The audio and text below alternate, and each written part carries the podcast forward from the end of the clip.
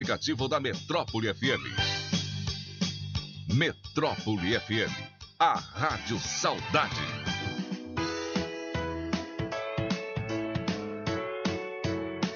Começa agora o programa Saúde e Longevidade. Orientação, prevenção e qualidade de vida. Uma produção da Metrópole FM. Com a presença dos consultores convidados: Dr. Fábio Argenta, médico cardiologista, e doutora Débora Ormond, médica dermatologista. No ar, Saúde e Longevidade. Metrópole FM, muitíssimo boa tarde. São pontualmente 12 horas e 2 minutos. Você está na Rádio Metrópole FM de Cuiabá. Pode nos acompanhar através do canal YouTube e o Facebook Metrópole FM Cuiabá. Iniciamos a partir de agora o programa Saúde e Longevidade com o Dr. Fábio Argenta e a doutora Débora Ormonde. A convidada de hoje é a doutora Renata Teixeira Ladeira. Iremos tratar o tema infarto e angina do peito em tempos de pandemia. Passo agora a palavra para o doutor Fábio Argenta. Boa tarde, doutor. Boa tarde, Aguinaldo. Boa tarde, doutora Débora. Boa tarde, Rani. Boa tarde, seja muito bem-vindo a doutora Renata Teixeira Ladeira. É, hoje nós estamos cheios de desfalques no programa, né? O Munhoz teve um probleminha de saúde, a gente está torcida aí por ele. Eu venho de uma dengue também aí que não está largando do meu pé, né? Eu acabei que estou nessa semana em Lucas do Rio Verde, né? Eu vim para cá, mas faz aí uma, uma, semana que eu estou com dengue, baixou muito minhas defesas, mas estamos no trecho, né? Estamos no trecho aí, mas bem, bem debilitado também, né? E, mas as coisas estão se organizando. E boa tarde, doutora Débora, antes de passarmos para a doutora Renata. Boa tarde, meu amigo Fábio, espero que se recupere rápido. Eu recebi no meu celular algumas mensagens, ah, creio que da Secretaria de Saúde daqui, avisando sobre como está é, é, muito elevada a incidência de dengue em Mato Grosso. E a gente viu, acho que se não me engano, é, no Acre também, né? É, depois que teve aquela é, inundação dos rios lá. Então fica o, o nosso, é, nosso alerta para as pessoas, né? Que cuidem, não deixem a água parada, porque não é só a questão do Covid-19 que mata, a dengue também, se não for diagnosticada rápido e com cuidado, né, Fábio? Então, agradecer a doutora Renata pelo aceite, né, convite, participar, agradecer também aos nossos ouvintes de toda semana, de toda segunda-feira, e é isso aí. Doutora Renata, Antes de eu te apresentar, uma boa tarde, seja bem-vinda. Obrigada, boa tarde, tudo bem. Uh, a doutora Renata, que está conosco hoje, é, ela é especialista em clínica médica, especialista em cardiologia, especialista em medicina intensiva. Além disso, a doutora Renata tem doutorado em cardiologia pelo INCOR, né, Instituto do Coração, é, e ainda ela é subespecialista em coronariopatias agudas, que é o tema que a gente vai abordar hoje, né? Também pelo ICOR, né? Da Faculdade de Medicina da USP. Uh, é uma honra recebê-la hoje aqui, doutora Renata, né? esse nosso programa que tem como intuito levar de forma séria e ética informação aí para nosso querido rádio ouvinte, ao qual também a gente dá as boas-vindas no programa de hoje. Doutora Renata, uh, nós vamos abordar hoje sobre infarto agudo do miocárdio, angina de peito, né? Até nós vamos estar explicando para o nosso ouvinte né, o que, que é isso, como diferenciar, né? Poderia nos dizer um pouquinho aí da sua experiência para o rádio ouvinte, né? Uh, quais os sintomas que eu tenho que me preocupar no que tange aí a, a, a essa dor no peito, a lesão coronariana, seja ela uma angina, um infarto? O que, que o, ouvinte tem que se preocupar? Então, muito obrigada, Agnaldo, Ana, obrigada, Débora, ao Fábio pelo convite. Então, prazer muito grande estar aqui com vocês. Pois então, como a doutora Débora colocou, não é só Covid, não só é dengue, e também as doenças cardiovasculares, elas estão aí presentes. Sempre mais do que mil pessoas por dia, né? A gente pegou nome, esse número da Covid, né? A mortalidade está acima de mil por dia, então, assim, nós temos é, essa mortalidade.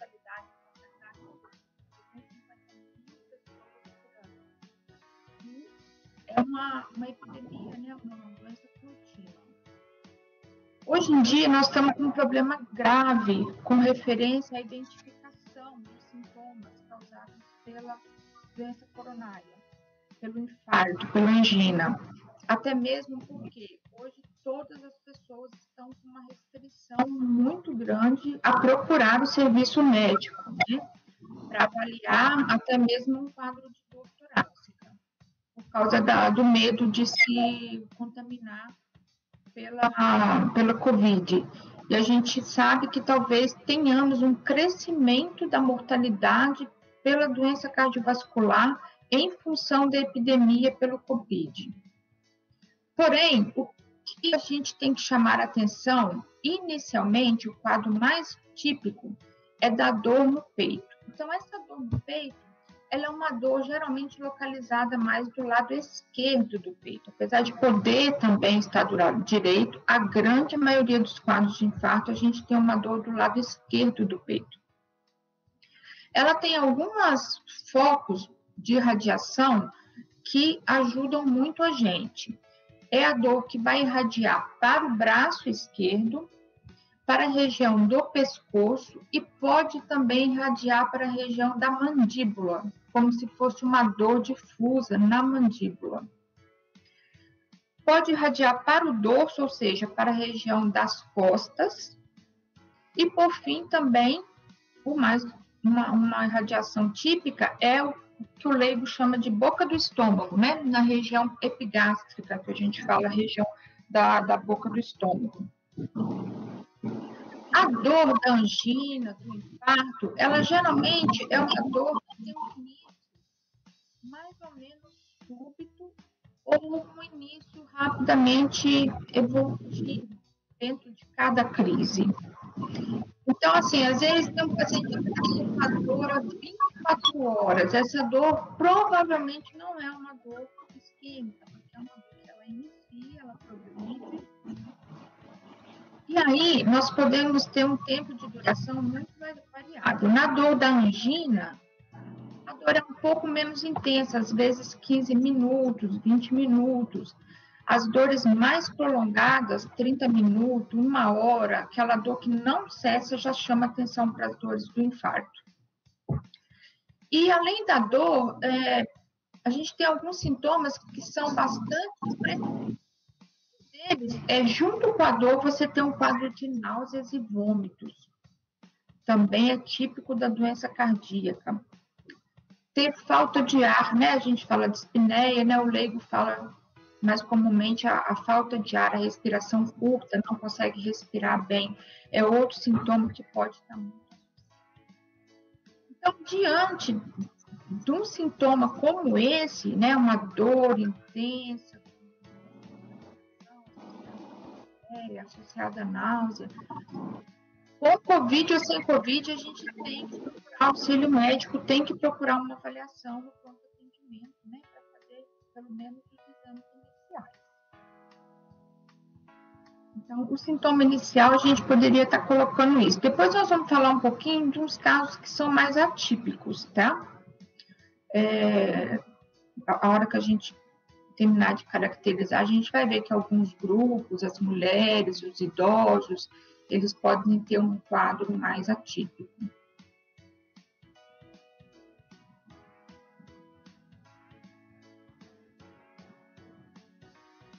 Doutora Renata, eu não sei se somente eu, mas tá, sua fala às vezes está sumindo.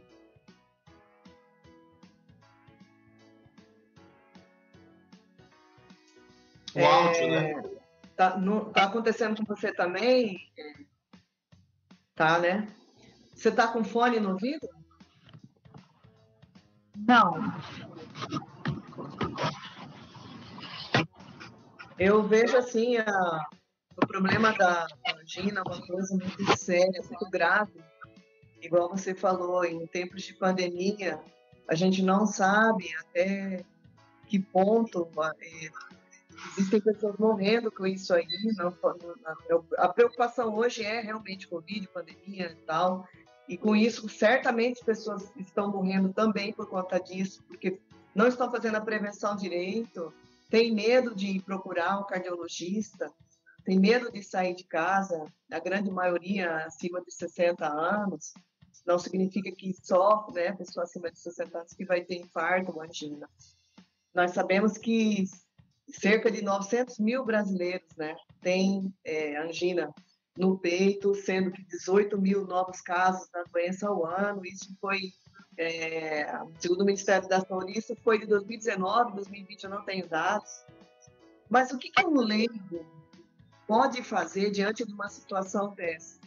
Né? Você está andando, de repente você, seu, seu pai, o seu marido, começa, põe a mão no peito, sente mal, naquele momento, qual a sua orientação, além de, evidentemente, chamar o, né, o sistema de, de emergência, é, enfim, mas o que, que a pessoa em si pode fazer naquele momento se ele vê a, a, o marido, a esposa, o filho passar mal dessa forma? Qual a sua orientação? É, então, é, em termos de tempo é muito importante nessa hora não perder tempo, porque em cardiologia, em infarto, o tempo é tudo, né? Quanto mais precoce chegar no serviço de saúde, puder começar o tratamento, nós vamos salvar mais coração, vamos salvar mais vidas, né? Então, nessa situação, é uma situação que algumas coisas simples para conforto do paciente, às vezes tá falta de ar, então às vezes está com uma roupa apertada, está com alguma coisa que está dificultando soltar a respiração. Não deixar que ele faça esforço físico em, em momento algum.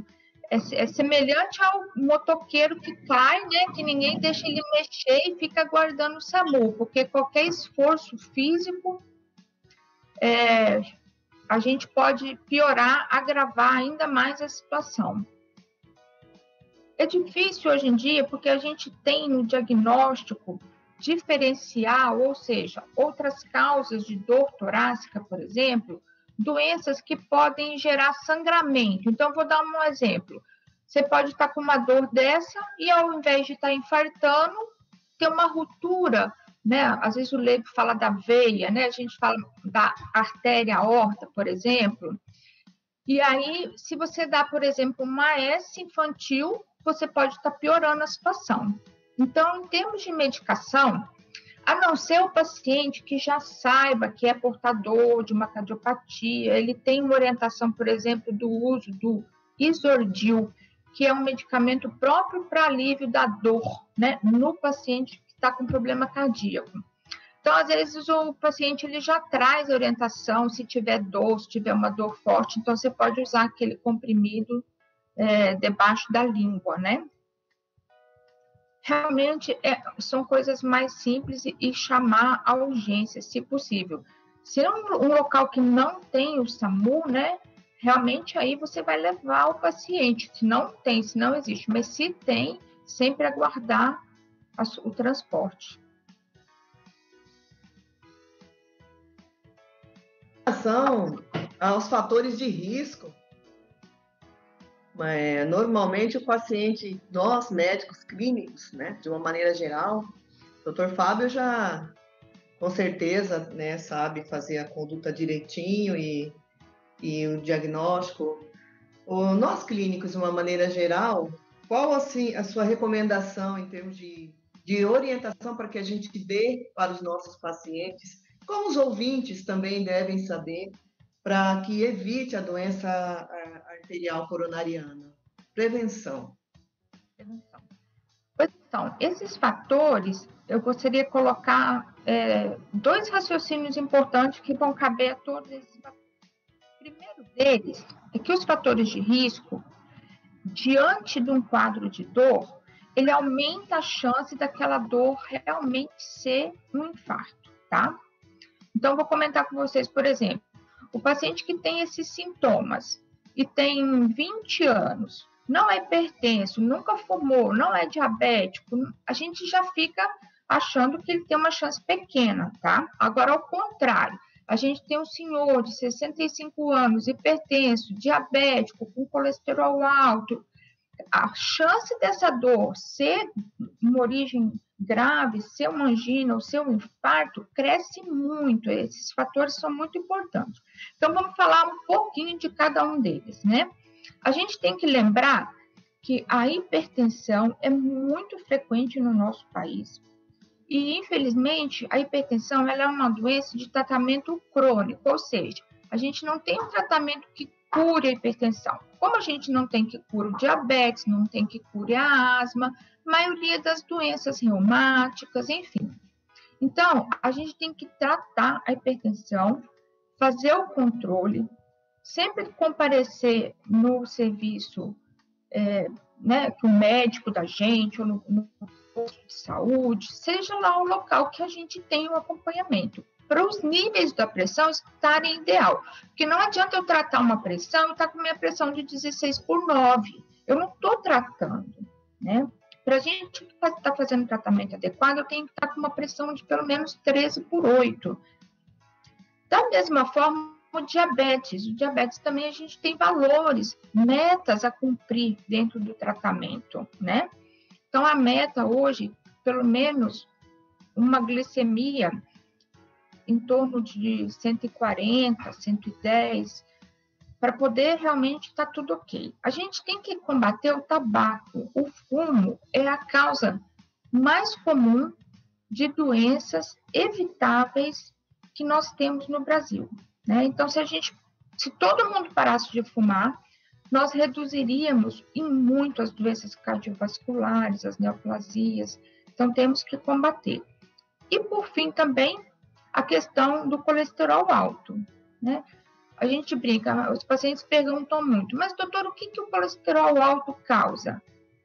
Pois então, o, o, é triste, eu brinco, é triste que o colesterol não dói, o colesterol não faz sentir falta de ar, o colesterol não faz nada, ele é um fator de risco apenas. Mas então, o que, que ele causa? Ele causa um infarto, ele causa o AVC, ele causa doença vascular periférica. Então, nós temos que combater esse fator de risco, né? Temos muitos outros, a obesidade, o estresse, o sedentarismo, que estão hoje muito frequentes no nosso meio de vida, né? Todo mundo estressado, correndo, não tem tempo para atividade física, não tem tempo para comer direito, né? Então, todos esses fatores também vão entrar nessa lista de causadores do infarto. É isso aí, são pontualmente 12 horas e 20 minutos. Você está acompanhando o programa Saúde e Longevidade pela Rádio Metrópole FM de Cuiabá. Para você que não nos acompanha pelo Facebook, mande seu recado, sua pergunta. E você também pelo YouTube. Vamos de um breve apoio cultural e já já retornamos com Saúde e Longevidade na sua Metrópole FM Cuiabá.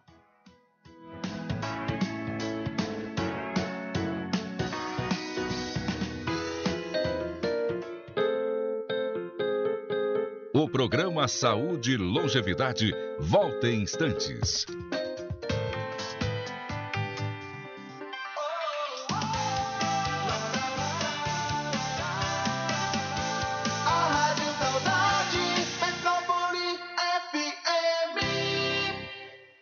Daqui a pouco na Metrópole, Roberto Carlos e companhia. ZYD 645, canal 290. 105,9 MHz em frequência modulada. Informação, música e prestação de serviço.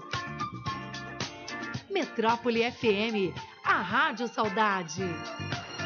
Tem um jeito diferente de cuidar do meu dinheiro? Sim. E soluções financeiras para minha empresa? Sim, sim, sim.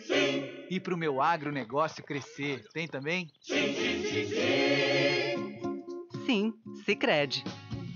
A gente tem soluções financeiras completas para você, sua empresa ou seu agronegócio. Tudo com taxas justas e um atendimento próximo de verdade. Vem pro Sicredi. Gente que coopera cresce.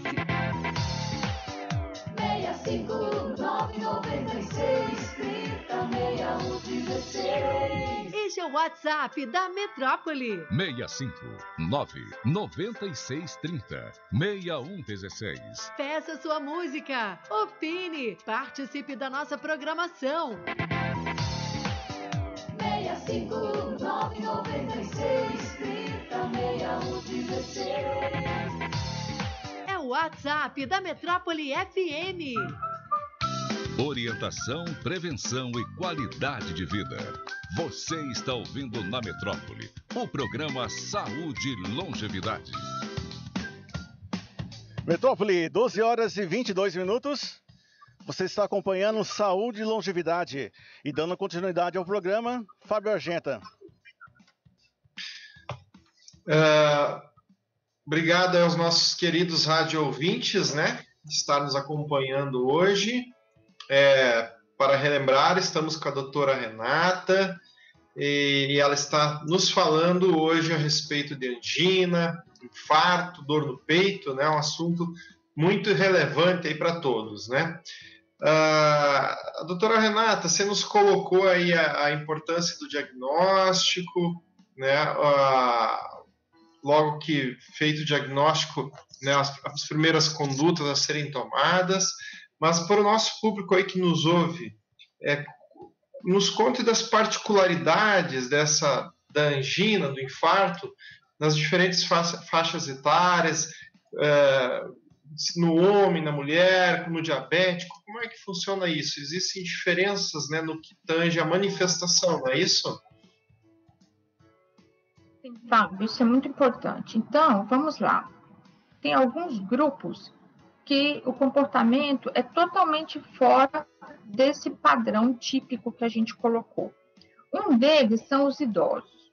Os idosos, ou seja, os pacientes acima de 65 anos, eles podem manifestar o infarto deles com um quadro puramente de falta de ar, de confusão mental. É, é difícil esse diagnóstico, mas ele é relativamente comum. É o idoso que estava bem, de repente começou a ficar agitado, começou a ficar com um pouco de falta de ar e eh, ninguém imagina que ele está tendo um quadro cardíaco, né? Outras coisas é perda de consciência também, a gente pode ter nessa fase aguda alguns quadros de arritmias. Então, às vezes, a manifestação clínica, com esse, a falta do ritmo normal do coração, né, pode haver inclusive uma perda de consciência. Então, lembrar que mudança é, aguda no comportamento do paciente idoso tem que ser avaliada também com uma certa precocidade porque o infarto é um diagnóstico diferencial. Nas mulheres, por muito tempo, se achou que as mulheres não infartavam, só os homens infartavam. É era tipo um, assim, um, uma teoria meio machista, né? Só que hoje a mulher tem um meio de vida, uma rotina de vida totalmente diferente.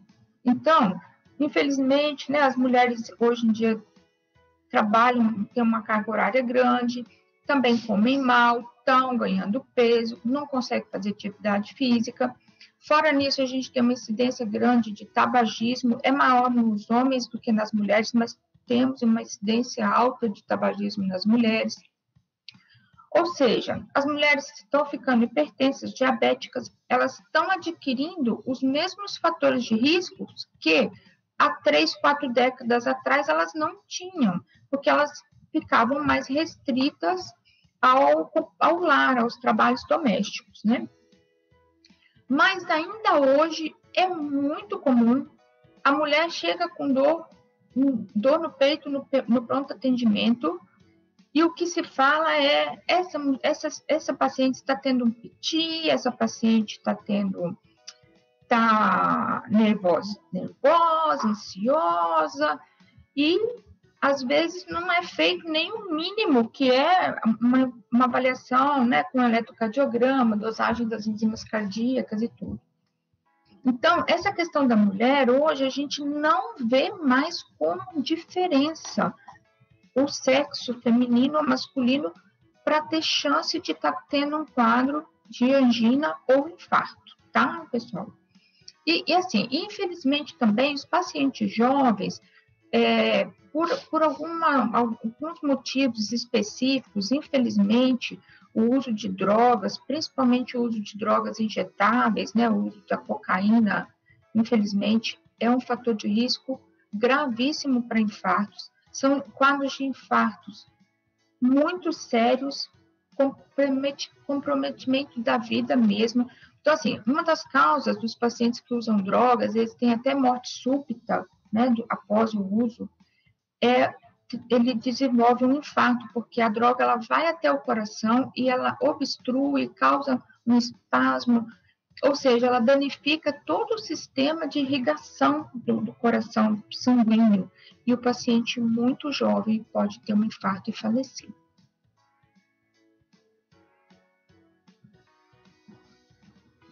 Mais algum grupo de risco?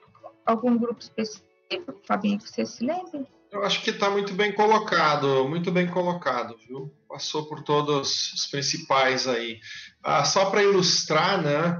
É, isso há mais de 20 anos atrás, no Rio Grande do Sul, eu atendi num pronto atendimento lá de cardiologia, uma senhorinha que saiu do consultório do urologista, né, bem idosa, e veja, ao sair do consultório do urologista, na calçada, ela caiu. Na verdade, ela teve uma síncope, um desmaio, né? E aí levou para o hospital, lá fiz um eletrocardiograma, ela estava infartando. Mas ela estava sem dor, sem nada, ela, ela não tinha dor. Ela fez um bloqueio, que a gente chama, né? Um bloqueio na eletricidade do coração. E por conta desse bloqueio, então ela infartou, é, pegou uma área do coração que fez acontecer um bloqueio na eletricidade desse coração e aí ela teve esse desmaio. Daí ela foi para o hospital, fizemos o eletro, a gente viu que ela estava infartando, mas veja que ela estava sem dor. Ela, ela teve, entre aspas, a sorte de ter apresentado esse bloqueio, caído, e aí foi para o hospital e reconhecemos o infarto. Ela podia tá, ter evoluído para uma arritmia grave, algo assim, né, e sem ter tido atendimento, né? Então, é um caso aí típico de idoso, né, sem sintoma nenhum, tá, quando estava tendo um infarto. Acontece isso, né, doutora Renata? Bem, infelizmente é, a gente vê sim. Eu gostaria de comentar um pouquinho também apesar de ser uma coisa mais específica, mas eu vejo que tem tido muito essa dúvida, os pacientes têm dúvidas, os médicos clínicos têm dúvida. Então é o seguinte, quando o paciente chega ao pronto-socorro, a gente, todo serviço deveria ter uma meta, que seria de fazer o primeiro eletrocardiograma desse paciente com dor em 10 minutos. É uma meta difícil, porque os nossos PAs estão sempre lotados, a gente tem uma deficiência de funcionários, né? Mas tudo bem temos que fazer um eletro o mais rápido possível. Feito esse eletro, então nós tivemos um eletro normal. E aí, a gente pode infartar com eletro normal? Pode ter angina com eletro normal? Sim, podemos. Podemos ter com o primeiro eletro normal. Então, se o paciente tem um quadro típico que a gente comentou, se é aquele paciente de risco, ele tem que continuar na observação. Então, ele vai fazer uma dosagem, também todo leigo sabe um pouquinho disso, para entender melhor, que é a chamada, é, o termo não é um termo correto, mas o, o leigo usa mais o termo enzima, né, cardíaca, o termo mais correto seria marcador de biocática, mas da enzima que é mais prático. Então, fez a enzima e a enzima deu normal ele estava com duas horas de dor. Primeiro eletro normal e enzima de dor. Enzima normal. E aí ele pode ir embora? Não, porque o diagnóstico de infarto é um diagnóstico clínico. Ele é um diagnóstico baseado no médico. Esse paciente ele precisa repetir um segundo eletro e uma segunda enzima, pelo menos no intervalo de 4 a 6 horas, varia um pouquinho de acordo com cada protocolo, mas enfim, cada laboratório sabe o seu prazo. Então, ele repetiu um segundo enzima, um segundo eletro, e de novo normal. E o médico foi conversar com ele. Quando o médico foi conversar com ele, ele começou a ter uma dor à esquerda, suar frio, ânsia de vômito, muita dor, uma dor muito intensa, mas ele tem dois elétrons e duas enzimas normais. E aí? Ele pode estar infartando? Sim, ele pode estar infartando sim, tá? Diante de uma clínica sugestiva, diante de fatores de risco, você vê a dor do paciente, você vê que é uma dor típica. Você não está autorizado a mandar esse paciente para casa. Você vai ter que lançar mão de outros exames é, se todos os elétrons assim, estão normal, nós vamos ter que pedir exames é, como um ecocardiograma, como outros exames mais específicos, que aí geralmente o cardiologista já vai entrar nessa avaliação, tá? E, e isso é importante para as pessoas e também muito importante para os emergencistas saberem, né? Acreditem na dor do paciente de vocês. Se vocês acreditarem, não, não, não, não mande embora sem certeza que não tem nada, tá? Porque vai embora e vai morrer em casa. E é, isso é o péssimo, é péssimo.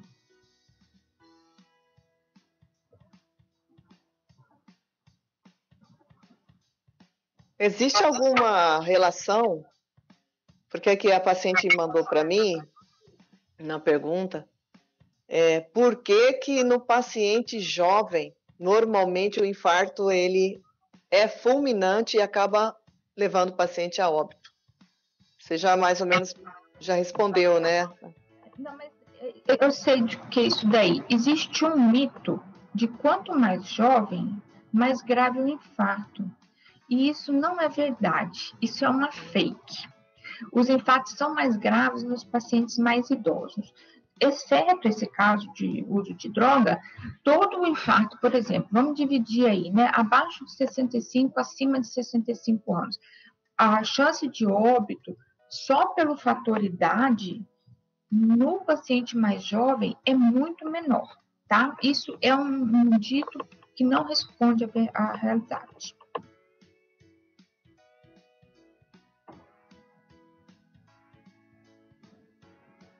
Tem é, como você fazer prevenção do infarto? A outra pergunta aqui. Então, essa questão da prevenção é o que mais é gostoso, é, é o melhor de tudo, porque a gente tem como prevenir o infarto. Na verdade, a gente tem como prevenir o infarto fazendo a prevenção dos fatores de risco, que a gente já comentou um pouquinho, mas vamos reforçar.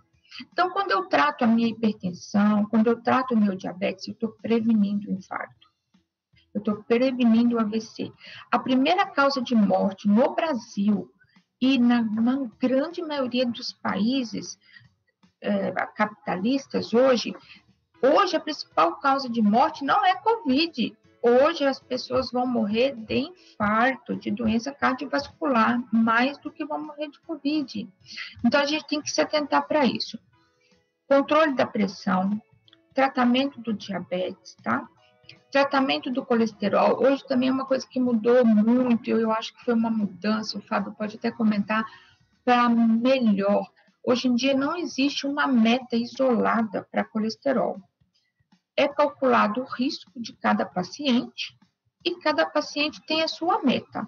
Então, o paciente diabético, só por ter diabetes, ele, ele é alto risco para doenças cardiovasculares. De que o diabético morre? Morre de infarto. Ele não morre do diabetes em si, complicação do diabetes, ele morre do infarto.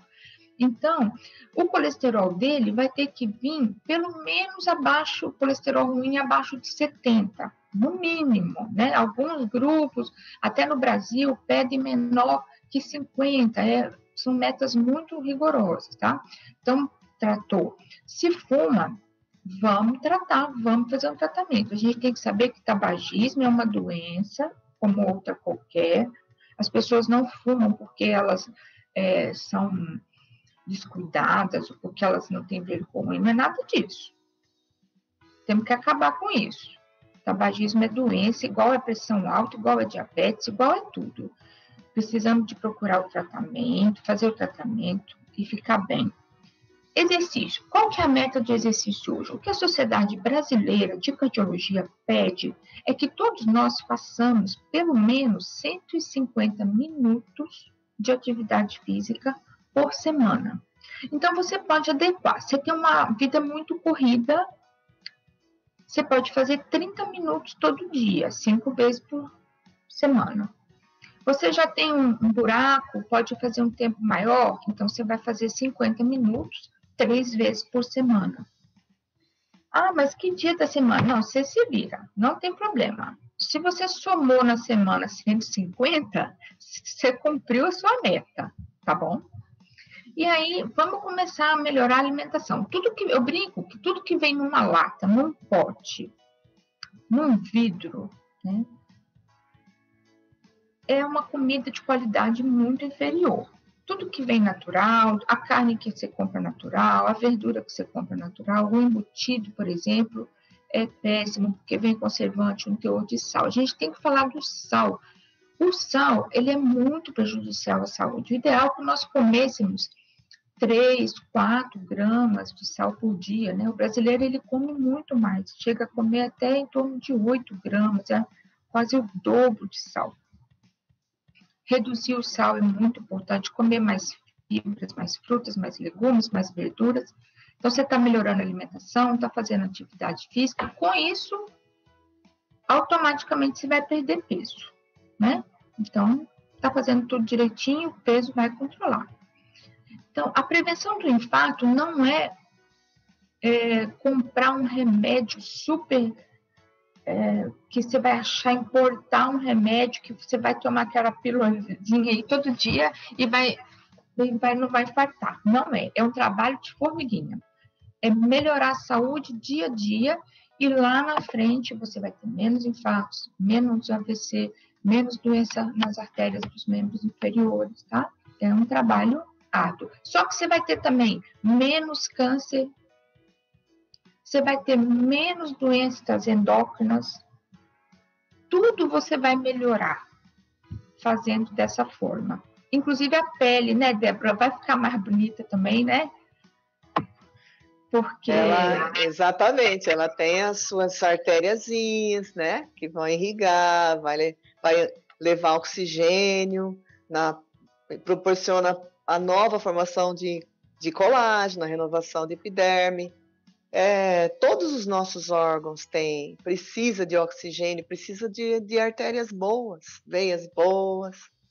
Isso mesmo, a pele do fumante é totalmente diferente e dá trabalho para a gente é, trabalhar nessa parte. Realmente. Muito Imagine o coração. Né? Muito bem, doutora. Vamos de um em breve apoio cultural. Você está acompanhando o programa Saúde e Longevidade toda segunda-feira a partir das 12 às 13 horas aqui na sua Rádio Metrópole FM Cuiabá. Eu trago o último apoio cultural e já já retornamos para finalizar o programa Saúde e Longevidade.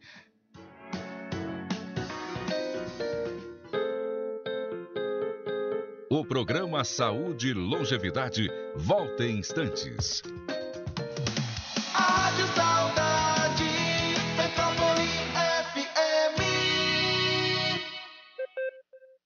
Metrópole FM. Notícias.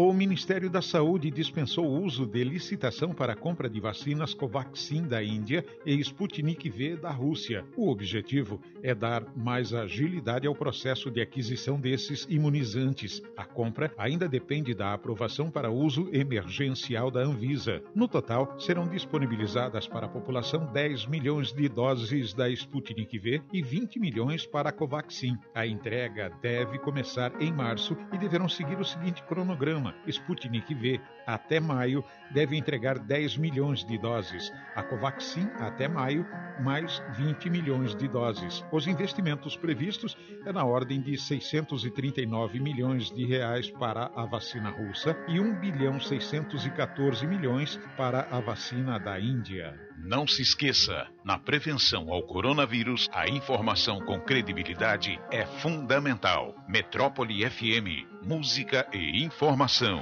Tem um jeito diferente de cuidar do meu dinheiro? Sim! E soluções financeiras para minha empresa? Sim, sim, sim. E para o meu agronegócio crescer? Tem também? Sim, sim, sim, sim. Sim, Sicredi. A gente tem soluções financeiras completas para você, sua empresa ou seu agronegócio. Tudo com taxas justas e um atendimento próximo de verdade. Vem pro Sicredi. Gente que coopera cresce. Orientação, prevenção e qualidade de vida. Você está ouvindo na Metrópole o programa Saúde e Longevidade. Programa Saúde e Longevidade, voltando aqui na sua Rádio Metrópole FM de Cuiabá, Mato Grosso, Brasil. Fábio Argenta. Eu vou fazer uma pergunta antes, é, que eu acho importante até é uma coisa minha mesmo, né? Na minha família. Ah, meu pai faleceu, ele tinha problema cardíaco, minha mãe tem, até paciente do Dr. Fábio. Enfim, ah, qual que seria assim a probabilidade? Essa questão de, da genética influencia no assim para que eu fique mais atenta para nos cuidados de prevenção em relação ao infarto? questão da genética é muito importante. E ela tem sim uma tradição, né? A gente vê as famílias que tem o pai, o filho, o avô, todo mundo infarta. infarta. Agora, na verdade, o importante é que a questão da incidência, da, da manifestação da, do infarto, tem que ser mais precoce para a gente valorizar a questão genética. Então, a gente tem, por exemplo, se o, o no, no, caso, né, o pai, o homem, teve uma, uma doença coronária abaixo dos 50 anos e as mulheres, na verdade, já abaixo dos 60, isso vai ter uma importância muito grande em esses filhos poderem estar herdando. Por quê? Se a doença manifestou precoce, provavelmente a genética tem uma grande influência, tá? Agora, se o pai, por exemplo, infartou aos 70 anos, se a mãe infartou aos 75 anos, isso não tem, é, não tem influência nenhuma na saúde dos filhos, tá?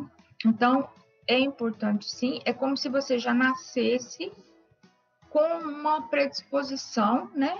E aí não tem como, você não vai nascer em outra família, aquela ali é seu pai e sua mãe, são sua família. Então, o que, que você vai fazer? Você vai intervir de forma bastante incisiva nos outros fatores que a gente fala que são os fatores modificáveis, né? Que nós comentamos. Você vai se cuidar bastante, vai evitar pressão, diabetes, colesterol, não fumar, levar uma vida ao máximo saudável.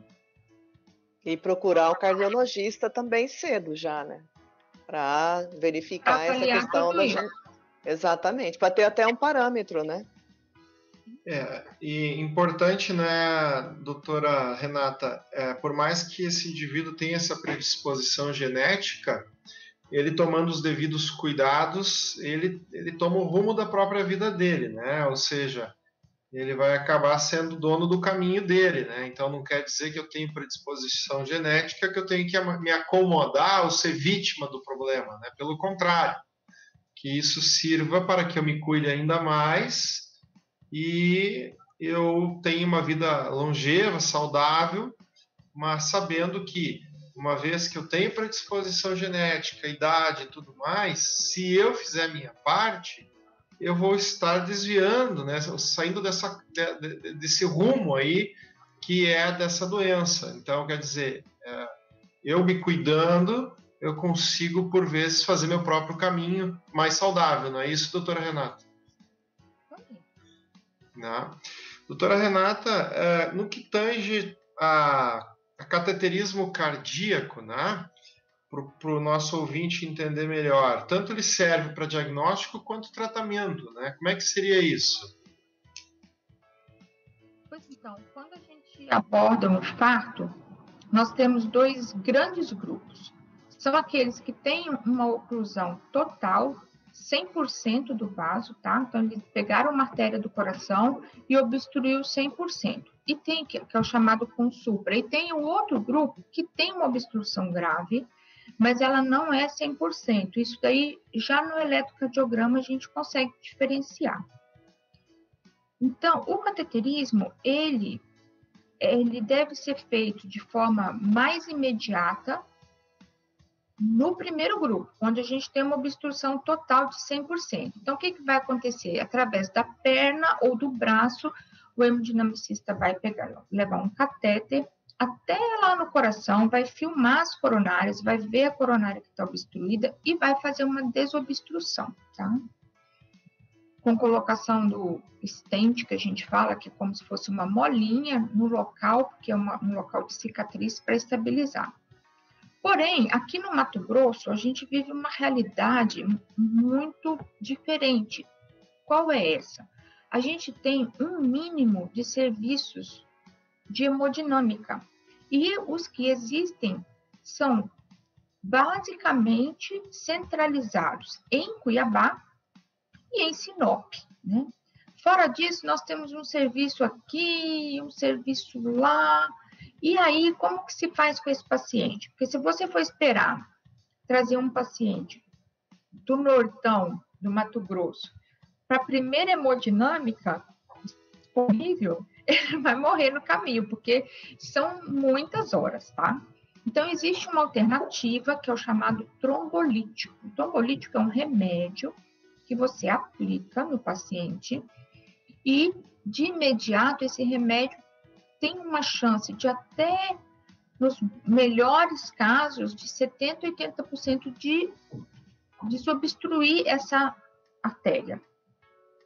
E aí, quando você desobstrui e fica a obstrução parcial, você já começa o salvamento do coração, tá? O coração não está com a irrigação normal, mas o que é dramático para a gente cardiologista é ver um supra, ou seja, ver um coração com a artéria totalmente obstruída, porque dentro de 12 horas você vai perder todo o músculo que aquela artéria estiver irrigando, ou seja, você vai perder um pedaço do seu coração.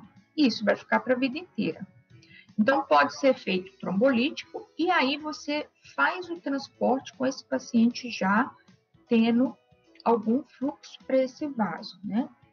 O transporte, a gente vive uma realidade muito difícil pelo SUS.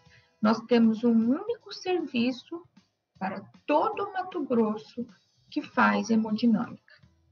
Isso é um, um fato, assim, de traz uma tristeza muito grande para a gente que trata, porque se você for fazer uma, uma estatística dessa em São Paulo, é, é, são incontáveis os serviços que atendem né, ao SUS. Mas, enfim, essa é a nossa realidade. A gente tem outros serviços que fazem pelo particulares ou pelos convênios. E aí, no infarto sem supra que a gente comentou, aquele infarto que não tem uma oclusão total, o cateterismo ele já tem aí de 24 a 48 horas para ser feito. O médico vai dar uma série de medicamentos para evitar que essa obstrução chegue a 100%, então ele vai dar antiagregantes, anticoagulantes, né? daí entra o S, entra drogas como copidogrel, heparina, uma série de medicamentos, e geralmente você consegue estabilizar para programar o exame, tá? Então, o exame ele serve tanto para fazer o diagnóstico quanto para fazer o tratamento na urgência e emergência. Quando não é urgência, geralmente ele é feito em dois tempos diferentes. E aí, se você conseguiu tratar, hoje a gente sabe que o tratamento do vaso culpado é o principal, às vezes tem outras lesões que pode conseguir tratar na mesma internação, ou não, trata depois, enfim. o paciente vai ficar geralmente uns 5 a 7 dias no hospital, se ficar tudo bem, e aí ele já vai retornar para casa dele.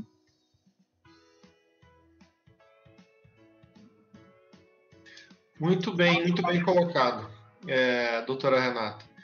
Acho assim que foste muito clara em todos os aspectos aí para o nosso rádio ouvinte, né? Lembrando que, que para quem está entrando agora, fica gravado no face, Facebook, no YouTube da Rádio Metrópole FM. Então, todos terão é, oportunidade de estar assistindo, tá? É, doutora Débora, acho que as considerações finais, né? É, eu acho que extremamente sim, importante toda a sua fala hoje. É, mais uma vez, é, reforça a questão da prevenção para que você tenha uma longevidade saudável, sua coronária saudável. Deixa que ela envelheça com o próprio envelhecimento natural. Não vá precipitar se alimentando errado, não praticando exercício físico, né? tomando bomba, como esse pessoal toma para ficar forte, musculoso, é, enfim, eles tomam muito hormônios, né, que sobrecarrega tudo isso. Cigarro, então, é um horror. Enfim, então tudo que se puder fazer hoje, né, para prevenir, para que tenhamos a, o coração poupado, né? Eu acho que assim foi fundamental a sua fala e, e realmente quem não assistiu deve assistir. Só tenho a agradecer a você, né? realmente é, foi muito bom a sua, a sua fala, a sua participação, viu, doutora? Muito obrigada pela, pela sua participação com a gente aqui. Eu que agradeço muito a esse espaço para a gente poder conversar, fiquei muito feliz também.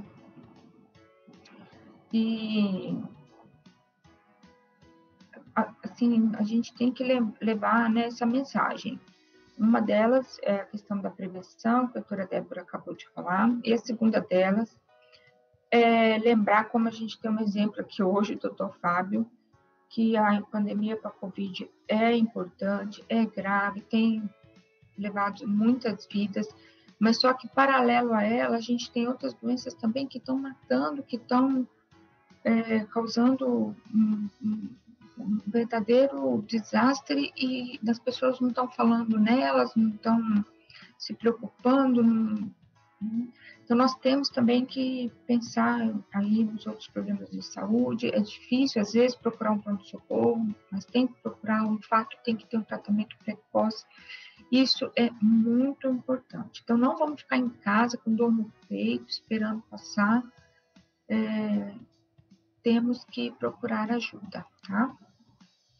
Muito obrigada. E nem se automedicar, né? E nem se automedicar. Né? Chegar, ficar tomando medicamento para dor, medicamento para dor, quando assusta, já passou do tempo. Né? Não há automedicação. Adioso. Muito bem, doutora Renata. Obrigado, doutora Débora, da companhia de sempre, ao nosso querido rádio ouvinte. Muito obrigado. É, doutora Renata, fosse, foste maravilhosa. Certamente nós estaremos lhe chamando em outras oportunidades aqui no Saúde e Longevidade. Nosso programa está há um ano, e, há um, ano, um ano e dois meses aí, pelo menos, já, né? Levando essa informação ética aí para a população e a gente agradece muito ter uma pessoa tão especial, doutora Renata, e com uma formação tão brilhante como a senhora aqui junto de nós no programa Saúde e Longevidade. E ao meu querido rádio ouvinte, prometo que vou estar melhor na próxima segunda-feira. eu tô, eu tô em Lucas atendendo essa semana no, no slow motion, assim, mas estou indo, né? E essa dengue eu vou colocar ela no bolso. E, então é isso. Obrigado, o Agnaldo e a Rani que estão aí no, no suporte, né? Desejamos melhora para o Munhoz também, que pode estar presente. E é isso, gente. A, a, a, as doenças estão à solta, né? E a doutora Renata falou tudo, né? Não dá para ficar esperando a dor no peito, não, gente. Procure o pronto atendimento, né? É, vocês viram aí que a doença é, é, cardíaca, isquêmica, mata muito mais que o próprio Covid. Então não dá para nós dar bobeira com isso não, né, gente? Então assim, uma satisfação, uma excelente, abençoada semana a todos e até segunda que vem. Beijo a todos, tá? Obrigada, beijo ouviu? a você também, a todos nós. E principalmente tem um colega, Miguel Perfil, que está assistindo a gente pelo YouTube. Obrigada, Miguel, a Neiva Argenta, a Ana Maria, Inês Mota, Vânia, Tereza, obrigada pela participação de sempre. Que tenhamos uma boa semana, livre de dengue, repensando as nossas atitudes, né? E até segunda-feira, se Deus quiser. Muito obrigada, doutora. Tchau, tchau. Tchau, aí, tchau. amigos ouvintes, você acompanhou o programa Saúde e Longevidade pela Rádio Metrópole FM de Cuiabá. São 12 horas e 57 minutos. Vem aí Roberto Carlos. Você pode acompanhar através do Facebook, Metrópole FM Cuiabá, e através do YouTube. Você pode conferir também. Você perdeu essa entrevista de hoje? Você vai lá no canal Facebook, Metrópole FM Cuiabá busca lá a entrevista, vai ficar gravadinha para você conferir tudo que rolou dentro do programa Saúde e Longevidade. Eu sou Agnaldo Ramos e vou ficando por aqui. Muitíssimo boa tarde.